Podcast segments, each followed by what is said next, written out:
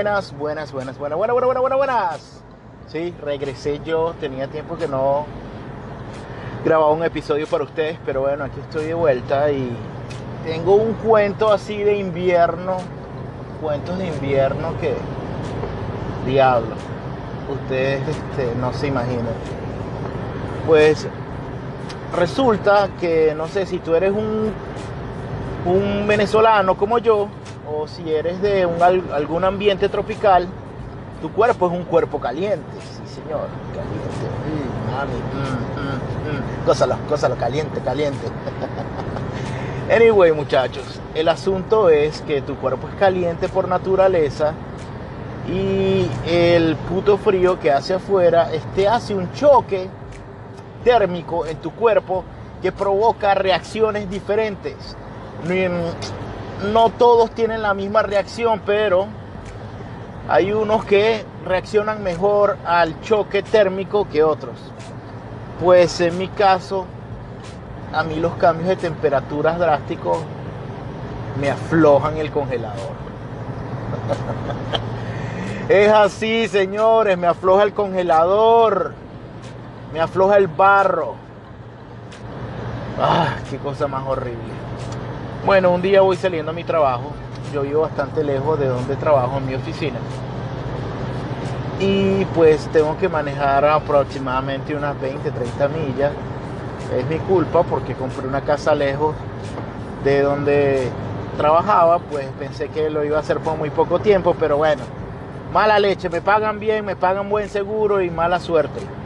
Trabajo ahí lejos de mi casa. Mi casa la estoy pagando, no es mía propia propia, la estoy pagando como todo americano. Aquí de aquí el 2040 es mía, pero bueno, tengo mi casa. El asunto es que el trayecto es largo y ah, bueno, manejar tanto cuando tienes el barro flojo, se te empieza a descongelar la nevera, es es algo complejo, ¿verdad? Porque tú sientes que toda la presión atmosférica se va para un solo punto y es el punto medio de tu cuerpo. Y pues si estás en tráfico y llegas a DC, es lo peor que te puede pasar en tu puta vida. Es como una desgracia, es como que vas a morir, desgraciado. Vas a morir en este tráfico. No, Dios, ¿por qué me haces esto? Yo no soy tan fuerte. Coño, ven, me pasó. No sé si fue tanto el frío, un poquito del café caliente también, pero el asunto es que me incorporé a la autopista, bajé una avenida para tratar de cortar el tráfico y y sentí que los chivos me empezaron a patear. Papá, sentí el pom pom. Y dije, Dios, yo como que necesito correr un baño. Pero pensé, no, yo tengo un culito muy educado y no puedo sentarme en cualquier lugar. Yo soy un hombre escrupuloso y tú tienes en tu oficina un baño muy, muy bonito, muy limpio, que ya sabe las medidas de tus nalgas, ¿por qué te vas a arriesgar a irte por ahí? No lo hagas, Francisco. Tú puedes aguantar, estás a solo unos media hora probablemente tu trabajo. ¿Por qué vas a arriesgar a infectarte con esos gérmenes asquerosos de algún baño público o algún sitio que, que el baño no, la puerta no cierre o no haya papel toalé? Francisco, no lo hagas, no.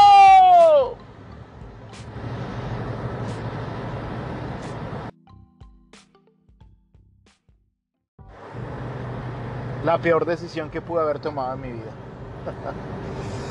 Ay, bueno, decidí que estaba bastante cerca de mi oficina y que había chance de que yo gozara de los privilegios que trae mi baño privado, por decirlo así. Bueno, me aventuré a manejar. En aquel tiempo era un Honda Civic y era sincrónico, manual stick shift, como le quieran llamar. Y bueno, Mr. Pancho es cualquier cosa menos un hombre con poder en las nalgas. De verdad que no, yo no parto nueces con el ano, jamás lo haré y ese día quedó comprobado. Pues resulta que ah, en mi ruta, después que decidí no pararme, no vi un fucking baño y yo no tenía en mi mapa mental qué lugares públicos estaban cerca o en mi ruta hacia el trabajo. Pues pasé todos los lugares y lo que había era una zona residencial y después me tengo que incorporar a la gente que es de DC a algo llamado el Rock Creek Park, que es básicamente como una vía de un parque público muy bonito donde lo que hay es naturaleza, un río cochino y hay pequeñas carreteras de, doble vía, ida y vuelta. Y pues por ahí hay absolutamente nada, te tienes que salir de ahí para conseguir civilización. Bueno, eso hice yo. ¿Y que no creen que pasó? El coño de su madre. El tráfico estaba hasta el culo y eso no se movía. Cuando usted se está cagando, mi hermano, usted empieza a sudar, a transpirar, a temblar. Y no te quiero explicar lo difícil que es presionar los pedales. Algunos le llaman croche, otros le dicen clutch. Bueno, esa mierda para manejar cuando usted tiene que apretar el ano porque sencillamente ya los mojones están sacando la lengüita así de la boca. Ah, es imposible. Yo pegaba gritos, me encomendaba a los dioses, a los espíritus. Yo no soy, yo no soy muy creyente y hasta los santos, hasta el igual le, invoqué yo. Y Dios mío, bajaba, subía los, los vidrios, prendía el aire, le daba la radio, cambiaba de estación, me jalaba los pelos, pegaba otro grito, me aflojaba la corbata, me aflojaba el pantalón. ¡Ay! ¡Qué estrés! Y mire, o sea, tum tum, ¿quién es? Voy a salir. Estos mojoncitos te van a derretir. Dios mío. Mire, yo estuve a punto.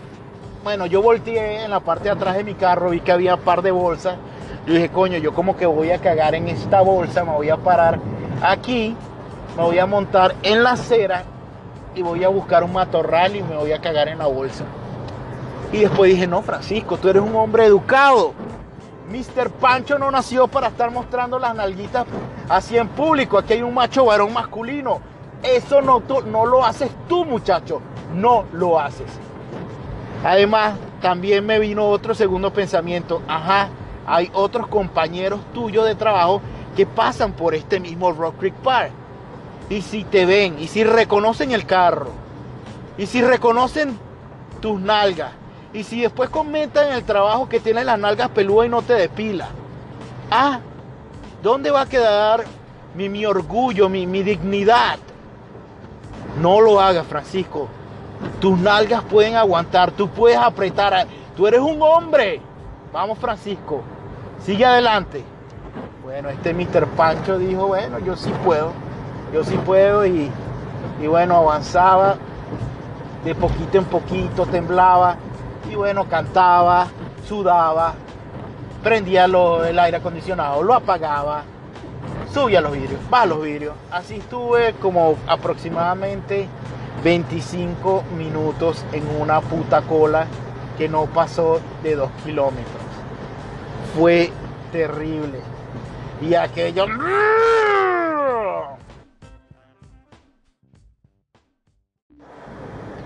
Bueno, pues resulta, señores, que en el Rock Creek Park, camino a mi trabajo, está el zoológico de DC, que es mantenido por el Smithsonian. Muchas gracias, Smithsonian. Este segmento no fue pagado por el Smithsonian, solo quiero hacer ese pequeño inciso. Entonces, bueno, está el zoológico ahí y yo dije, Dios mío, aquí fue, yo no llego. Yo no llego, yo no llego porque nunca en mi vida había apretado tanto las nalgas y, ah, nunca había sudado tanto. Fue, fue terrible. Yo trataba de meditar, este, pensar que estaba lejos, en una playa, disfrutando de las olas y el mar. Y y nada, o sea, imposible. Me dolía de verdad que, que ella no, no, no coordinaba, no coordinaba de, de, las ganas de cagar, Dios mío. Entonces dije, bueno, aquí fue. Me desvío hacia el zoológico, me meto en el estacionamiento y pues para entrar al estacionamiento resulta que estos grandiosos americanos muy inteligentes, hijos de su madre, pusieron dos muros acostados, dos policías acostados, dos burros acostados, speed bump, speed bumper, como usted lo quiera llamar, whatever you want to call it. Ok, cuando usted está manejando y ya tiene media hora apretando el culo porque se está cagando, es difícil porque usted sabe que va a pegar un saltico, la presión atmosférica va a ser mayor fuerza sobre tu estómago y sobre ese peso que estás llevando dentro. Y pues eh, cuando pasé el primero, ¡ah! me dijeron, ¡tum, tum! ¡Ay! La cabecita. Cuando llegué al segundo, señores, pasó el primer saldo y dije, Dios mío, ¿por qué a mí? Porque a mí si yo voy a trabajar, yo voy a trabajar, no, ¿y ahora qué hago con esto? No aguantaba aquellas ganas, me tocó agarrar una franela que había atrás, medio me limpié, me escondí, abrí las dos puertas, medio saqué el primer saldo, lo puse en la bolsa con la franela y lo tiré en una papelera que había ahí. Yo estaba vestido básicamente ejecutivo, con corbata, ¿verdad?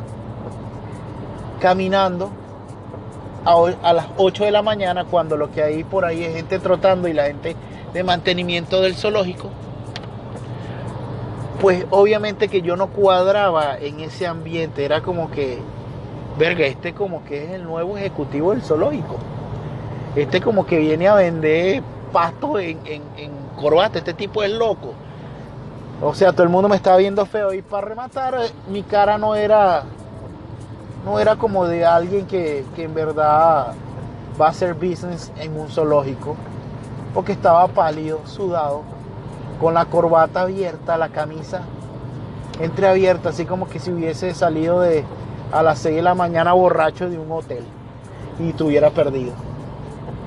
Pues con mi cara de vergüenza me tocó subir porque los baños del zoológico están como a, no sé, como a 500 metros de la entrada, 200 metros, y es una subida, y bueno, subí y bueno, sentí la bendición de Dios. ¡Uh! Ese baño olía a cloro limpio. Estaba el janitor, el, el, el bedel terminando de lavar y sacándole brillo a esas posetas. Y bueno, llegó Papito a estrenarlas. Bueno, chamo, eché la cagada del año. Obviamente perdí la franela que estaba, usando debajo de la camisa, un v-neck, eh, los boxers. Y pues me terminé de liberar. Me terminé de liberar. Eh, disfruté del baño. No sabe lo importante que es tener un baño cerca. Ese día aprendí el valor de, de, del baño y tener ubicado mentalmente, un, hacer un mapa mental de las posibles, de los posibles lugares en donde puedes cagar vía tu trabajo. Ese es un consejo que le doy. Así que este, hagan eso para su, uh, su commute, para su rutina diaria. Así pues que cagué en el zoológico. Me sirvió para aprender cuáles son los baños que están cerca de mi ruta de, de, manejo hacia el trabajo. Es importante que ustedes lo hagan, ustedes nunca saben cuándo van a necesitar de eso. De hecho, después de esa ocasión me, me pasó en par de oportunidades y bueno, el cuento termina que regresé a mi casa y llegué, mi esposa me vio y me dijo, bueno, ¿y qué te pasó? Me abrí y me bajé los pantalones y vio que no tenía interior y le dije, bueno, me cagué en el zoológico. Ahora mi esposa, este, cada vez que tiene ganas de ir al baño, dice que necesita ir al zoológico. I need to go to the zoo. So, es un cuento que ahora quedó plasmado para mi familia. eh, y bueno, ah, eh, eh, yo como un libro abierto que soy, me, me agrada compartir mis desgracias y mis desdichas. Me burlo de ellas y me río para que sea solo un buen anécdota más. Y eso es lo que invito a todos ustedes. Esto fue Mr. Pancho y gracias por escucharme. Los aprecio un montón y le mando muchos besitos afroamericanos, mi gente. Bye bye.